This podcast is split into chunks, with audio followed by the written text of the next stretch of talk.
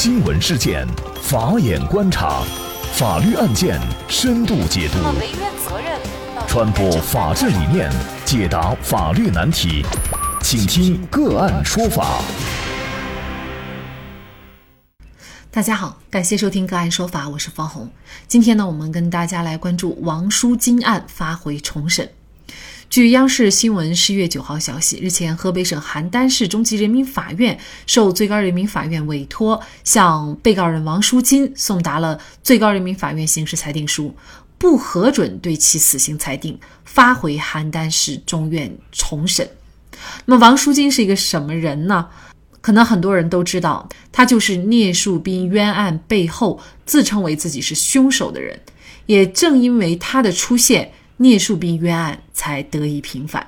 十一月九号晚间，王淑金的律师朱爱民接受了上游新闻记者的采访，表示，最高法将此案发回重审和聂树斌案无关，因为最高人民法院的刑事裁定书显示，在复核期间，王淑金涉嫌实施强奸杀害被害人张某乙的犯罪事实出现了新证据。这个被害人张某乙呢，并非是。聂树斌案当中的所谓的被害人康某某，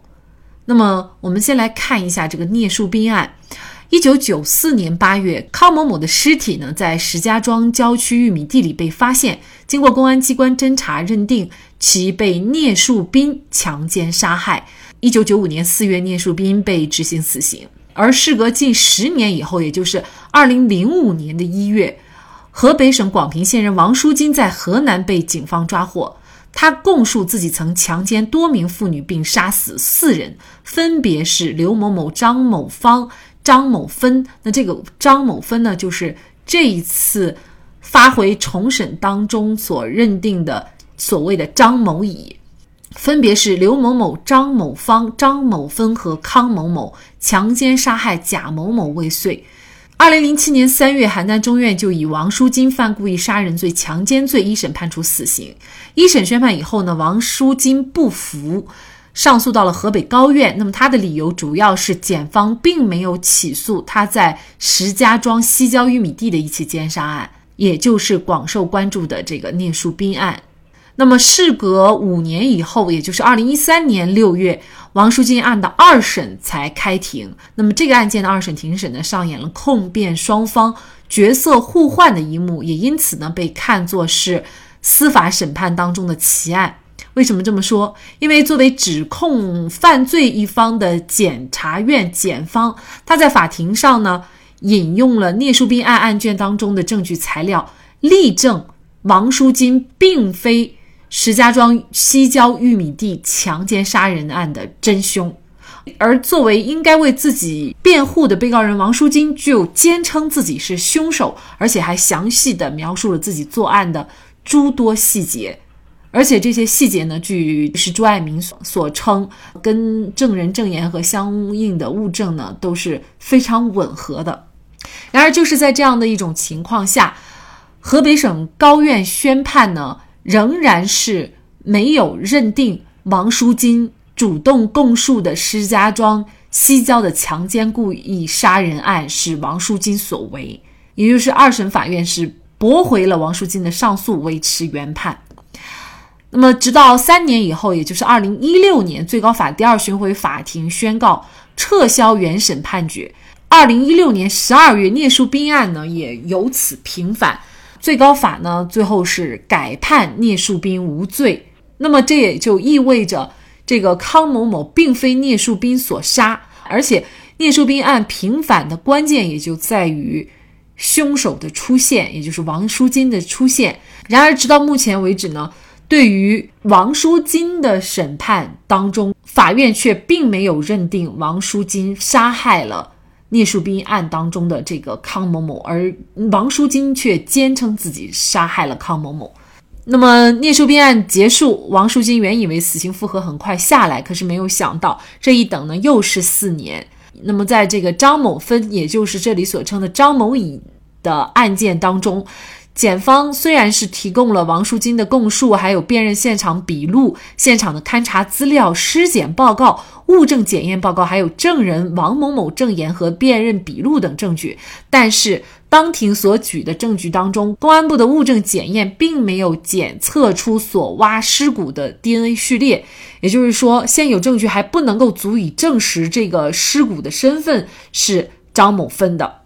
王淑金杀人强奸的犯罪事实，其实已经在法律上对他判处死刑以及执行死刑是没有意义了。但是为什么一定呢要把这个张某乙的案子查清？有人说王淑金去供述自己的其他两起强奸杀人案是为了搅浑水，自己想多活几年。康某某案还没有提及，到底康某某案是不是王淑金所杀？那么，如果康某某案查不清，是否王淑金也死不了？那么，就这相关的法律问题，今天呢，我们就邀请云南省律师协会刑事专业委员会副主任、云南大韬律师事务所主任王绍涛律师和我们一起来聊一下。王律师您好，主持人好，听众朋友大家好。呃，非常感谢王律师哈。呃，应该说呢，从王淑金落网到现在已经有十五个年头了。那么之前呢，其实他的这个杀人强奸的犯罪事实呢。已经是足以让他被判处死刑，甚至是执行死刑了。因为，但是迟迟都没有执行，而且呢，一等又等了这么多年。呃，现在呢，最高人民法院呢又裁定王书金的案子发回重审。那么原因就是其中张某乙的案件出现了新证据。那么为什么一定要把这个案子查清，呃，才能最后来核准王书金的死刑呢？在。回答这个主持人这个提问之前啊，其实我们还是想多说两句。王书金这个案件，实际上是在我们中国的这个法治史上，都可能会记载一笔的这么一个案件。第一个，它就是牵涉到一个已经被纠正掉的这么一个冤案——栗树斌强奸杀人案件。栗树斌已经被最高人民法院改判无罪，所以他这个事情是对我们中国法治史种前进的过程当中一个里程碑式的这么一个案件。第二个就是我们又说它是一个奇葩，奇葩是在哪儿呢？奇葩就在于这个案件最终李树斌被改判，实际上和王淑金的供述，那么这个人实际上和。所谓栗树斌强奸杀人的是同一个被害人，所以才出现了在法庭上，公诉人一直在否认王淑金强奸杀害了那个被害人，而辩护律师和王淑金一认为王淑金自己强奸杀害了那个被害人。本来我们辩护律师是要从从轻、减轻、无罪的角度去进行辩护。而被告人他也是要从从轻、减轻、无罪，也就是他要否认犯罪的角度去进行自我辩护。但是恰恰在这个案件上，被告人王淑金一直在供述他强奸杀害了被害人，但控方公诉人恰恰从另外一个角度说没有杀害。跟现在我们来回答说，为什么这个王淑金实际上累累的罪行？他已经是有多起强奸杀人的这样的一个犯罪事实，那么就因为有那么一一桩事情，呃，出现了一些新的证据，他就要发回重审。为什么？是不是这些事情必须要全部查清楚，他才能最终判处王淑金的死刑呢？答案是肯定的，他一定要把所有的事实查清楚。如果在原判事实不清、证据不足。在这种情况下，就应当裁定不予核准，撤销原判，发回重审。第二种情况就是，如果在复核期间出现了新的影响了定罪量刑的这些事实和证据，那么就应当裁定不予核准，撤销原判，发回重审。那么本案当中，为什么王淑金这个案子又要发回重审呢？实际上就是在复核期间出现了新的。可能影响定罪量刑的这些事实和证据，是在这种情况下，所以他就必须要发回重审。那么这就是法律的规定。你王淑金已经强奸杀人了那么多人，我就有一桩查清楚了，我也可以判你死刑。为什么要全部查清楚？因为这个是一个核准死刑的判决，他要排除一切合理的怀疑。这就是我们刑事诉讼法或者叫刑事案件的证明标准。只要哪一桩事情可能会有合理的其他的这个合理的怀疑，那么它就是叫做事实不清、证据不足，就可能要影响到这个案件的最终的结果，所以才一定要把它发回重审，重新来进行查证。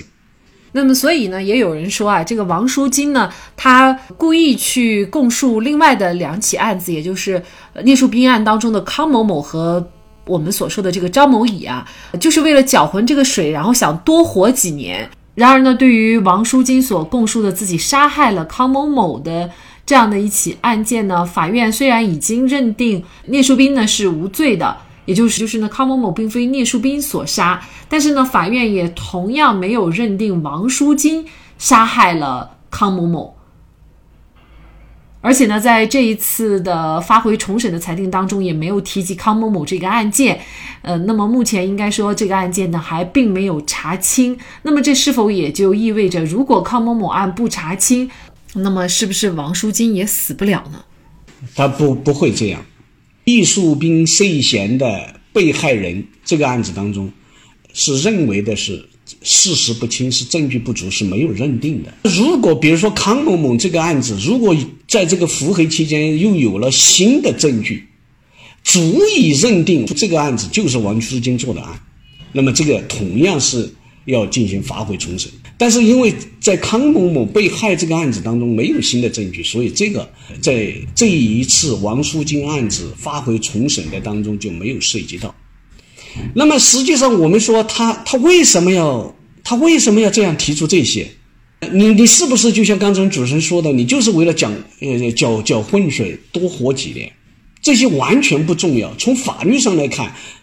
没有任何关系。就说他的动机是什么，目的是什么都不重要，重要的是有没有事实和证据。无论你说你杀了多少人，你强奸了多少人，有没有事实和证据？如果有事实和证据足以认定，那就要进行认定；如果事实不清、证据不足，那就不不应该得到认定。在今年八月呀，最早披露一案两凶事件的前广平县公安局副局长郑成月写信呢，就向最高法呼吁说要暂停王书金的死刑复核，因为他觉得王书金一旦被核准死刑，那么聂树斌案将永远难以查明。那您怎么看这个问题呢？这种观念叫做叫命案必破，其实造成了那么多的冤假错案，和这个观点、这种认识是有一定的关系的。也就是说，一旦发生了命案，就必须要破案。而事实上，客观上，我们有一些案件就没办法破的。由于时过境迁，由于当时的技术条件，由于各种各样的因素，有一些案件它就是破不了。有一些案件破不了，其实它是正常的。我们不是说这个康某某被害了、强奸了、杀人了，他一定就是要么是倪淑斌，要么是王淑金，必须要二选一。其实不是这么一个关系，有可能还有第三人，甚至于还可能有其他的永远查不清楚的情况。所以，我们法律只能根据根据刑事诉讼法的证明标准去看是否达到了证据确凿充分。而现在看来，康某某被害这个案子。无论是倪树斌这个案子当中，还是在王淑金这个案子当中，至少法院作出的判决都是证据不足、事实不清。所以倪树斌那个案子，我们是以疑罪从无的这么一个纠正了那个冤案。那么王书金这个案子当中，对康某某被害这个事情仍然是没有认定，所以我们不能说你把这个王书金如果裁裁定死刑，而且又没有给他认定这个杀害了康某某，那么这个案子是不是就永远成个悬案了，永远破不了了？因此，我们就必须要认定是王书金去做的案，这观点是错误的，我们不能这样去认识。有些案件有可能永远都是破不了的。当然了，我想还有另外一种可能，就是确实是王淑金所杀，但是呢，目前可能只有相应的供述，那么其他的物证也好啊，还有笔录也好啊，证人证言也好，可能还不能够足以认定是王淑金杀害的。那么，所以在法律上呢，他。对于一个呃命案，或者是说对于任何一个刑事案件，它的证据都是要确凿充分，而且形成一个完整的证据锁链的。那么刚才也王律师也提到了，就是这个案件呢，被一些法律人认为呢是千古奇案，就在于呢，作为控诉有罪一方的这个检察院呢，他坚持认为被告人没有奸杀行为，而作为这个本来以应该为自己辩护的被告人王淑金呢，却坚持认为自己有杀人的行为。有有人说啊，检察院这么做是为了把当年的这个聂树斌冤案的相关的责任人啊洗清，也就是说呢，这样呢就不容易去追究当年聂树斌冤案的这个相关的责任人的责任。那么您怎么看呢？其实我们现在这么去推测已经没有意义了，因为聂树斌已经平反了，已经是一个认定作为一个冤案了，所以公诉人。他认为王淑金没有对康某某实施强奸和杀人，他有他的角度，他有他的认识。那么，就像刚才主持人已经谈到的，就是我们的这个刑事诉讼法，他就说，如果仅有被告人的供述，而没有其他证据是证实的，不能认定。相反，如果被告人拒不供述，但是有其他证据相互印证，足以证明呃是被告人做的案的，那么可以认定。那么也就是说，在这个王淑金这个案件当中，实际上他肯定由于时过境迁，由于大家当初的这个呃嫌疑对象都是栗淑斌，导致了这个案件现在要认定是王淑金做的，肯定会有一些许许多多的冲突。正是因为在这种情况下，所以这个法院就没有认定他对这个康某某有强奸杀人的这个行为。从法律上、从证据上，就只能证明到这个程度，也就是说，不能认定王淑金杀害了康某某。但是客观事实是什么呢？客观事实有可能就是王淑金做的案，然后来证明一个已经发生的事实，他当然就会有很多很多的局限，这是我们必须要承认这样的现实的。朱爱民说自己成为王淑金代理律师以后，多次和他聊起石家庄西郊玉米地的奸杀案。他讲述的多处细节和当年案子的勘验笔录和证人证言高度吻合。然而，就是在这样的一种情况下，检察院和法院都以事实不清、证据不足，不予认定王淑金是此案的凶手。而实践中，一些侦查机关为了破案，为了获得被告人的口供。而进行刑讯逼供的情况并不少见。然而，此案即便王淑金多次供述杀人，检察院仍然不起诉。如果我们每一起刑事案件都能够达到如此高的证明标准，坚持疑罪从无的话，那么相信像聂树斌这样的冤案也将会大幅度的减少，司法的公信力也将大幅度的提高。好，在这里再一次感谢云南省律师协会刑事专业委员会副主任、云南大韬律师事务所主任王绍涛律师。那更多的案件解读以及呢我们的线上视频讲法内容呢，欢迎大家关注我们个案说法的微信公众号。另外，您有一些法律问题需要咨询，都欢迎您添加幺五九七四八二七四六七这部手机号的微信号向我们进行咨询，我们会将您的问题转给我们专业资深的律师进行解答。好，感谢您的收听，我们下期节目再见。